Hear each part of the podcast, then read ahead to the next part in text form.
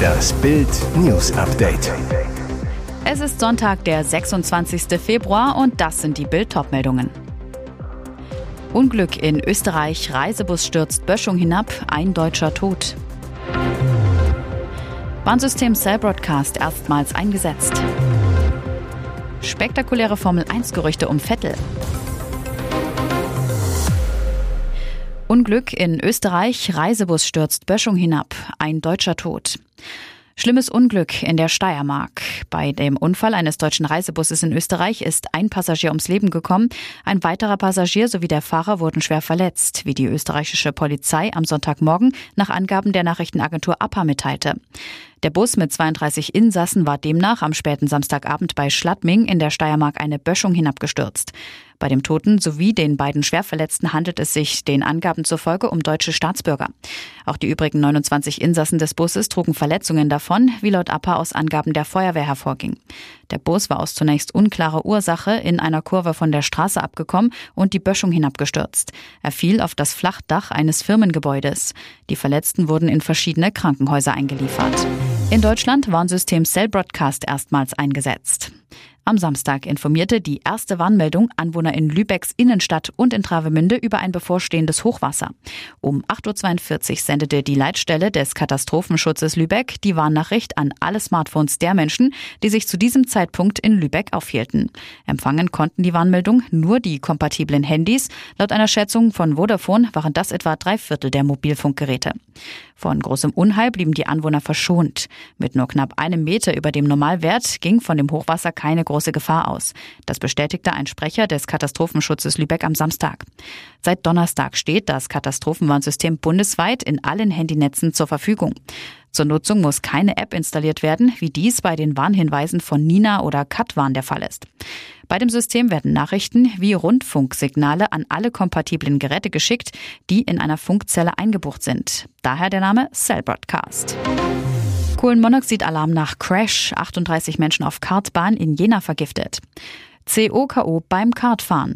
Auf einer Kartbahn in Jena in Thüringen sind am Samstagnachmittag 38 Menschen durch den Austritt von Kohlenmonoxid verletzt worden.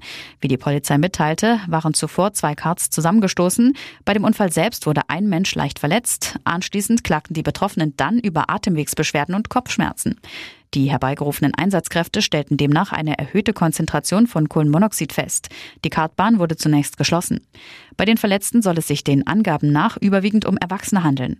Wie die Jenaer Nachrichten unter Berufung auf Einsatzkräfte berichteten, waren fünf Kinder und Jugendliche unter den Verletzten. Feuerwehreinsatzleiter Tim Schuppan erklärte, nach dem Vorfall sei die Luft in der Halle schnell wieder rein gewesen.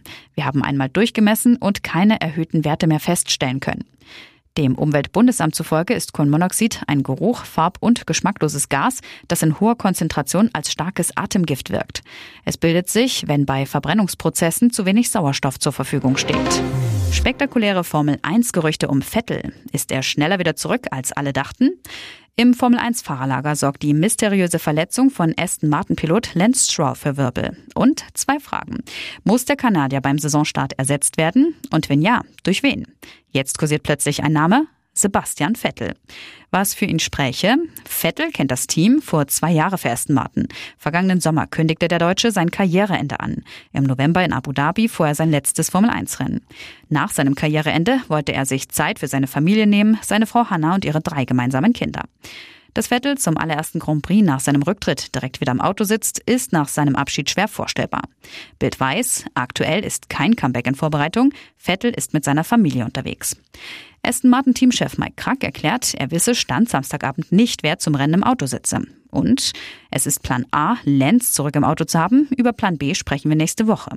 Und auf Nachfrage sagte er, ich hatte ein paar Telefonate mit Sebastian, aber das war auch schon letztes Jahr so und wird auch so weitergehen. Ob Vettel sich angeboten habe, wollte Krack nicht kommentieren.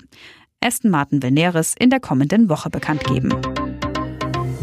Und jetzt weitere wichtige Meldungen des Tages vom Bild Newsdesk.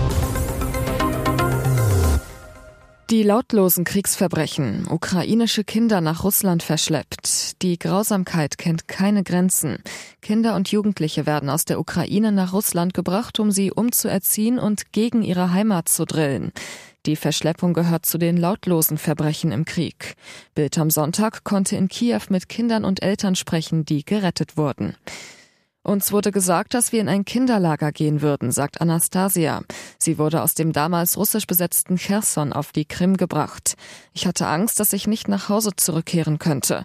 Man sagte uns, dass wir in den Ural gehen würden nach Jekaterinburg und dass man uns dort Häuserbildung und medizinische Versorgung geben würde. Sie sagten uns, dass wir Faschisten seien und wir jetzt umerzogen werden. Anastasias Mutter Ludmilla war verzweifelt, dass ihr Kind wochenlang nicht zurückkam, wandte sich an den Verein Safe Ukraine, der mit Hilfe von Kontaktpersonen und geheimen Routen über Russland Anastasia retten konnte. Auch Lila und Olena drohte dieses Schicksal. Sie wurden ebenfalls aus Cherson Richtung Russland gebracht. Lila, wir wurden gefragt, ob wir ein paar Wochen in ein Kinderlager wollen. Daraus wurden dann Monate. Olena berichtet, dass sie von den Lehrern immer erzählt bekam, die Ukraine gäbe es nicht und sie alle seien Russen. Die beiden wurden ebenfalls von Safe Ukraine befreit. Anders als tausende Kinder, die häufig keine Chance haben, nach Hause zurückzukehren und der russischen Propaganda ausgesetzt sind. Trotz Russenüberfall auf Ukraine. Indien-Premier hält weiter zu Putin. Kanzler Scholz zu Besuch in Neu-Delhi. Deutschland bleibt nur noch wenig Zeit, findet der Kanzler. In wenigen Jahren wird uns Indien in der Wirtschaftsleistung überholt haben. Und dann werde sich die indische Nation, so die Kanzlerprophezeiung, genau daran erinnern, wie sich die Deutschen verhalten haben, als sie noch stärker waren. Deshalb will Olaf Scholz die verbleibende Zeit nutzen, um dem bald größten Land der Welt zu zeigen, wir haben gelernt, wir nehmen euch ernst, keine koloniale Arroganz, sondern eine Beziehung auf Augenhöhe. Am Samstagmorgen landete Scholz zu seinem ersten Besuch in Neu-Delhi. Die Straßen waren gesäumt mit großen Willkommensplakaten, darauf ein Foto des Kanzlers in blauem Anzug mit roter Krawatte. Und auch der indische Premierminister Modi empfing Scholz fast überschwänglich. Er lobte die Weitsicht und Vision des Kanzlers, den er bereits dreimal persönlich getroffen hat. Bei allen Freundlichkeiten war Scholz aber auch gleich mittendrin in den Problemen. Denn Modi ist ein schwieriger Partner. Trotz des brutalen Überfalls auf die Ukraine pflegt Indien weiter gute Kontakte mit Russland. Bei den Abstimmungen in den Vereinten Nationen hat die Modi-Regierung den Angriffskrieg nicht verurteilt, sondern sich enthalten. Die Sanktion des Westens gegen Moskau hält Delhi für falsch. Reichsbürgereltern verheimlichen ihre Tochter, das Kind, das es nicht gibt. Anna kam 2015 per Hausgeburt in Arnstadt in Thüringen zur Welt. Aber ihre Eltern Silke R. und Tobias F. haben sie bis heute bei den Behörden nicht gemeldet. Die Eltern fühlen sich als Staatsangehörige des sektenartigen Reichsbürgerstaates Königreich Deutschland. Sie lehnen die Bundesrepublik Deutschland und ihre Vorschriften ab. Sie meldeten Anna nie den Behörden und brachten sie zu keinen Vorsorgeuntersuchungen. Und sie schicken sie bis heute nicht zur Schule, obwohl sie seit August 2022 schulpflichtig ist. Warum tun die Behörden nichts? Haben sie vor den Eltern kapituliert? Bild am Sonntag suchte nach Antworten. Silke R., Tobias F. und Anna leben in einem Fachwerkhaus. Die Flagge des Königreichs weht auf dem Dach. Seine Hausordnung hängt am Eingang. Silke R. erzählt im Bild am Sonntag Reportern am Küchentisch. Anna lernt nur, wofür sie sich interessiert. Von uns Eltern, Mitmenschen, Naturdokus und vom Leben selbst. Sie behauptet, Anna entwickelt sich prächtig bei dieser Art Experiment. Anna war den Behörden bis 2021 nicht bekannt. Dann schrieben Nachbarn dem Jugendamt in Arnstadt einen Brief über Kindeswohlgefährdungen. Demnach sei Anna oft bis 22 Uhr allein draußen, betrete zugefrorene Teiche, habe von einem starken Schlag des Tobi gegen ihren Kopf berichtet, hatte Schwellungen im Gesicht. Was unternahm das Jugendamt? Es teilte auf Bild am Sonntag Anfrage mit, man habe die Familie mehrfach besucht, dann ein Gerichtsverfahren eingeleitet. Dieses durchlief mehrere Instanzen und ist noch nicht beendet. DSDS-Zoff um die Gruppe von Jill. Dieter wettert Totalausfall. Donnerwetter auf Mallorca. Hier ging der Auslandsrecall von Deutschland sucht den Superstar am Samstagabend in die nächste Runde. Dem Druck war das Nervenkostüm einiger Kandidaten nicht gewachsen. Vor allem in der Gesangsgruppe von Reality-Star Jill Lange standen die Zeichen auf Sturm. Mit bitteren Folgen für das Quartett. Bei den Vorbereitungen auf die Gruppenperformances ging es chaotisch zu. Jill und ihre Teamkolleginnen Marleen, Eileen und Clara sollten den Song Wildberry Lillet von Nina Chuba einstudieren. Das klappte aber vorn und hinten nicht. Die Damen konnten sich den Text nicht merken. Gemeinsame Proben wurden immer wieder abgebrochen. Verzweifelt versuchte Jill, die Gruppe zusammenzuhalten. Dass es zwischen den Mädels nicht harmonierte, fiel der Jury sofort auf. Dieter Bohlen goss zusätzlich Öl ins Feuer, als er über den Song des Quartetts sagte, wer das nicht hinkriegt, der hat bei DSDS nichts zu suchen. Aber mit so einer schlechten Performance hatte wohl selbst er nicht gerechnet. Texthänger bei jeder der Damen. Man hatte während der Nummer schon Angst, dass gleich die erste ganz hinschmeißt. Die Jury war komplett geschockt. Bohlen, ihr wart mit Abstand die schlechteste Gruppe heute. US-Megastar kommt nach Deutschland. Beyoncé will Sushi, Champagner und bunte Fische.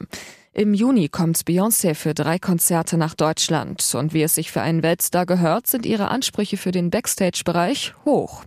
Die Lampen in ihrer Garderobe dürfen nicht stärker als 40 Watt sein. Das Licht muss eine warme Atmosphäre verbreiten. Dazu 20 Zentimeter Kerzen, weiß und bloß nicht duftend. Ein Sofa, gepolsterte Stühle, ein Bett, eine Yogamatte, ein Aquarium mit bunten Fischen sowie ein Flipper für Ehemann Jay-Z sind ebenso ein Muss. Essen und Trinken dürfen natürlich auch nicht fehlen. Veganes Sushi, Milka und Marzipan müssen es schon sein. Dazu Champagner und Evian-Wasser. Speziell sind auch ihre Wünsche an die Raumtemperatur. 22 Grad vor und zwischen 17 und 19 Grad nach dem Auftritt. Alles für die Stimme. Hauptsache, das Konzert ist dann auch richtig gut.